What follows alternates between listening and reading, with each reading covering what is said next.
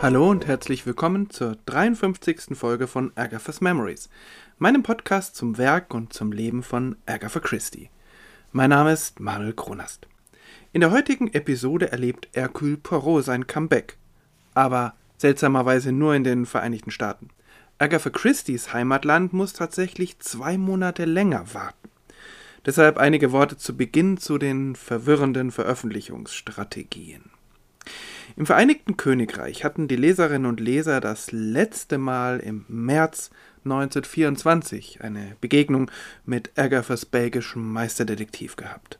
Hercule Poirot besiegt die Superverbrecher The Big Four, rettet die Welt und zieht sich aufs Land zurück, um Gemüse zu züchten. Und genau dort treffen sie ihn im Juni 1926 wieder im Roman The Murder of Roger Ackroyd. Leserinnen und Leser in den Vereinigten Staaten hatten 1926 noch gar nichts von den Big Four gehört. Sie waren von der Weltverschwörung verschont geblieben und mussten deshalb auch nicht von einem belgischen Meisterdetektiv gerettet werden. Die ersten Poirot-Kurzgeschichten waren mit Verspätung über den Atlantik gekommen und 1925 war die leicht veränderte Kurzgeschichtensammlung Poirot Investigates erschienen mit der letzten Geschichte The Lost Mine. Keine Geschichte mit einem Abschluss, keine Rede von Ruhestand oder Gemüsezüchten. Allerdings Captain Hastings, das wissen die Leserinnen und Leser auch in den Vereinigten Staaten, Captain Hastings ist in Südamerika.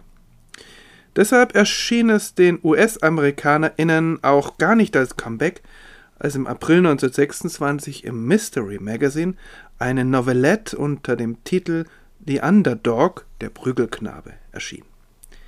In England erscheint diese Geschichte erst im Oktober 1926, also nach The Murder of Roger Ackroyd, also korrekterweise nach der Rückkehr Poros aus dem Ruhestand. Das ist alles etwas verwirrend und ehrlich gesagt auch ohne große Relevanz für die Geschichten selbst. Es ist vielleicht eher eine lang geratene Rechtfertigung dafür, dass ich heute eine Poirot-Geschichte bespreche, obwohl Poirot offiziell eigentlich noch Gemüse züchtet. The Underdog also. Keine Kurzgeschichte, sondern eine Novellette. Diese Bezeichnung ist eigentlich unübersetzbar.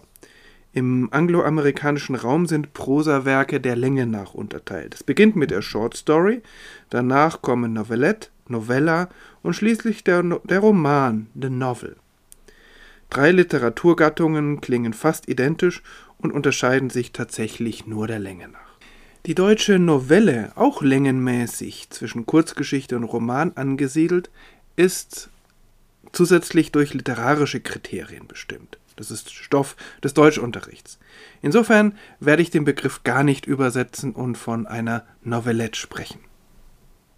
Die Underdog ist mehr als doppelt so lang wie die bisherigen Kurzgeschichten um Hercule Poirot, was der Autorin theoretisch mehr Raum für Charakterzeichnung und Handlung gibt. Sie nutzt das nur eingeschränkt. Vielleicht auch, weil die Novellette fast ausschließlich aus Dialogen besteht. Das ist ja zeitlebens die große Stärke von Agatha Christie, Dialoge zu schreiben. Mit Beschreibungen hält sie sich oft gar nicht so lange auf. The Mystery Magazine ist als Zeitschrift für die Veröffentlichung keine so ganz naheliegende Wahl, kommt mir zumindest so vor. Im Internet kann man viele Cover dieser Zeitschrift aus den 20ern betrachten und dann bekommt man den Eindruck, dass in dieser Zeitschrift vor allem Fantasy, Horror, Mystery und so weiter ihren Platz gehabt haben. Die Underdog allerdings ist eine fast klassische Detektivgeschichte.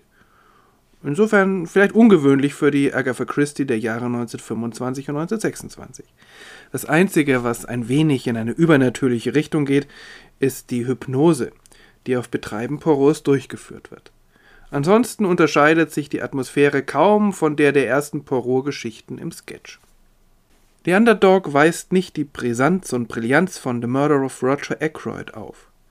Die Novellette ist auch atmosphärisch weniger dicht als die Geschichten, die ich in den letzten Folgen vorgestellt habe. Das heißt allerdings nicht, dass sie schlecht ist. Hercule Poirot wieder zu treffen war schön und seltsam zugleich. Schließlich haben wir jetzt 37 Folgen ohne ihn verbracht. Doch seine Charakterzeichnung ist Agatha Christie aus dem Stand wieder gut gelungen. Er ist eine vielschichtige Persönlichkeit, egozentrisch und eingebildet, genial und von hoher Vorstellungskraft. Und trotzdem oder vielleicht deswegen in seinen Ermittlungsmethoden sehr einfühlsam und variabel. Das kommt in der längeren Erzählform besser zum Ausdruck. Wieder einmal spricht er von sich selbst als Papa Porro und wieder einmal hat er die Gabe, sich auf ganz unterschiedliche Menschen einzustellen.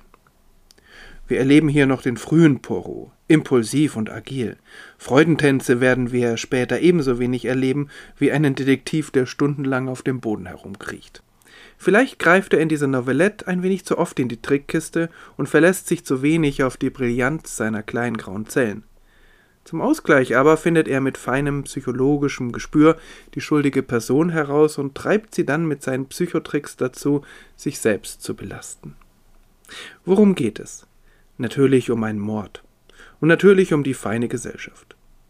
Hercule Poirot ist dabei der raumgreifende Star. In jeder Szene ist er zugegen, begonnen mit dem Besuch einer jungen Dame in seiner Wohnung, und am Ende steht die Auflösung vor versammelter Mannschaft am Tatort, also auch ganz klassisch. Captain Hastings wird nur ganz kurz erwähnt, dafür gibt es den Kammerdiener George. Nachdem Poirot nicht mehr in einer WG mit Hastings wohnt, hat er keine Vermieterin mehr, die für sein Wohlergehen sorgt, dafür gibt es eben George. George ist der perfekte Kammerdiener, selbstbewusst und zurückhaltend und nach Ansicht Poirots ohne jede Vorstellungskraft. Er wird in dieser Geschichte aber fast zum Ermittlungspartner. Poirot erteilt ihm einige kleinere Aufträge. Die Dialoge der beiden sind von leisem Humor durchzogen und George erinnert mehr als nur ein wenig an Jeeves, den Kammerdiener in den Geschichten und Romanen von P.G. Woodhouse.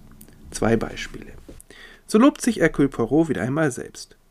Hercule Poirot, my good George, is of a cleverness quite exceptional. I have heard you say so, Sir. Hercule Poirot, mein guter George, ist von einer ganz außerordentlichen Schlauheit. Ich habe Sie das erwähnen hören, Sir.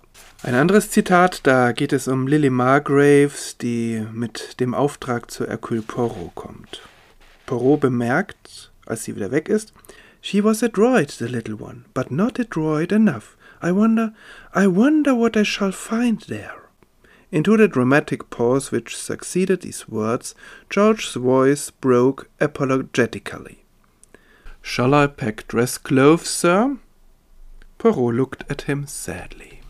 Poirot sagt, sie war clever, die Kleine, aber nicht clever genug. Ich frage mich, ich frage mich, was ich dort finden werde. Die dramatische Pause, die diesen Worten folgte, wurde von Georges Stimme entschuldigend unterbrochen. Soll ich Abendkleidung packen, Sir? Poirot sah ihn traurig an. Poirots Auftraggeberin ist Lady Nancy Astwell. Ihr Ehemann Sir Reuben Astwell ist erschlagen in seinem Arbeitszimmer aufgefunden worden. Lady Astwell schickt aber Lily Margraves vor, die so gar nicht glücklich darüber zu sein scheint.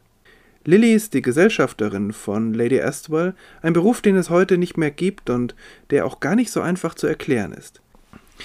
Dabei tauchen Gesellschafterinnen bei Agatha Christie sehr häufig auf. Im Englischen heißt das Paid Companion. Es sind in der Regel Damen aus guter Gesellschaft, sehr wichtig, die sich ihren Lebensunterhalt verdienen müssen.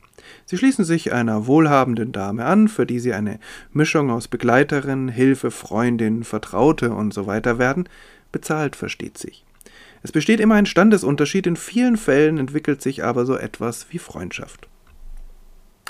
In diesem Fall ist die Beziehung dadurch noch etwas komplexer, dass Lily aus besserem Haus stammt als Lady Estwell, als, äh, die eine ehemalige Schauspielerin ist. Lilly hat deshalb sowohl eine höhere Bildung als auch feinere Umgangsformen als ihre Arbeitgeberin. Lady Estwell gibt das auch unumwunden zu. Trotzdem ist das Verhältnis der beiden sehr gut. Lady Estwell behandelt Lily fast wie ihre Tochter oder Nichte. Agatha Christie schildert die Beziehung der beiden sehr feinfühlig und differenziert, ebenso wie die zwischen Sir Reuben und Lady Estwell. Beide sind sehr impulsiv, sie streiten heftig und versöhnen sich stürmisch. Mit wenigen Strichen charakterisiert Agatha Christie so eine interessante Familie. Zum Haushalt gehört noch der Neffe Sir Rubens, Charles Leverson. Er hat am Mordtag, wie könnte es anders sein, einen heftigen Streit mit seinem Onkel gehabt. Außerdem ist Sir Rubens Bruder und Geschäftspartner Victor zu Besuch, ein ähnlich jähzorniger Mann. Eher im Hintergrund hält sich Owen Trefusis, Sir Rubens langjähriger Sekretär, der über die Zeit gelernt hat, mit den verbalen Attacken seines Arbeitgebers umzugehen. Natürlich gibt es auch Dienerschaft. So das Hausmädchen Gladys, das ist ein bei Agatha Christie sehr häufiger Name für Dienstmädchen. Und schließlich den Butler Parsons mit perfekten Manieren und einer fast unerschütterlichen Ruhe. Die einzige Person, die von außen dazukommt, ist der rätselhafte Captain Humphrey Naylor. Eine ganze Menge über fast alle diese Personen erfährt Poirot von Lily Margraves, die wiederum nicht so genau weiß, was sie von diesem exzentrischen kleinen Ausländer halten soll. Ein Zitat. The comic, almost ridiculous aspect that he presented disturbed her conception of him. Could this funny little man with the egg shaped head and the enormous moustaches really do the wonderful things that were claimed for him? His occupation at the moment struck her as particularly childish. He was piling small blocks of colored wood one upon the other, and seemed far more interested in the result than in the story she was telling. Die komische, fast lächerliche Erscheinung, die er präsentierte, erschütterte ihre Vorstellung von ihm. Konnte dieser seltsame kleine Mann mit dem eiförmigen Kopf und dem gewaltigen Schnurrbart wirklich die wunderbaren Dinge vollbringen, die ihm zugeschrieben wurden? Seine augenblickliche Beschäftigung erschien ihr als besonders kindisch. Er häufte kleine Klötze aus buntem Holz aufeinander und schien viel interessierter an dem Resultat als an der Geschichte, die sie erzählte. Aber natürlich hört Perrault genau hin und fasst kurz danach das Erzählte präzise zusammen. Sir Reuben war spät abends noch in seinem Arbeitszimmer beschäftigt. Sein Neffe kam dazu, der Butler hörte einen heftigen Streit zwischen den beiden. Nach einem Poltern und einem Schrei verlässt Charles das Zimmer, wobei er dem Butler Parsons begegnet. Der findet am nächsten Morgen Sir Reuben erschlagen in seinem Arbeitszimmer. Natürlich fällt der Verdacht sofort auf den Neffen. Immer mehr Indizien sprechen gegen ihn und er selbst verhält sich höchst ungeschickt. Lady Astwell ist damit aber nicht zufrieden. Ihre weibliche Intuition, wie sie das nennt, sagt ihr, dass der Sekretär Mr. Trefusis der Mörder ist. Und so schickt sie ihre Gesellschafterin zu Hercule Poirot, um ihn um Hilfe zu bitten. Der nimmt den Auftrag an und zieht mit George kurzerhand für mehrere Wochen in das gewaltige Haus Monrepos. Poirot beginnt mit den Ermittlungen selbstbewusst und selbstverliebt wie immer, findet aber in Lady Astwell einen würdigen Gegenpart. Es entwickelt sich eine auf den ersten Blick unspektakuläre Geschichte, die ohne nennenswerte Höhepunkte auf die Auflösung hintreibt. Ungewöhnlich ist die Hypnoseszene, die auf den ersten Blick wie eine unsportliche Abkürzung Ärgerfers wirkt. Doch so einfach ist es natürlich nicht. Unterhalb der Oberfläche aber entwickelt die Geschichte doch eine gewisse Kraft.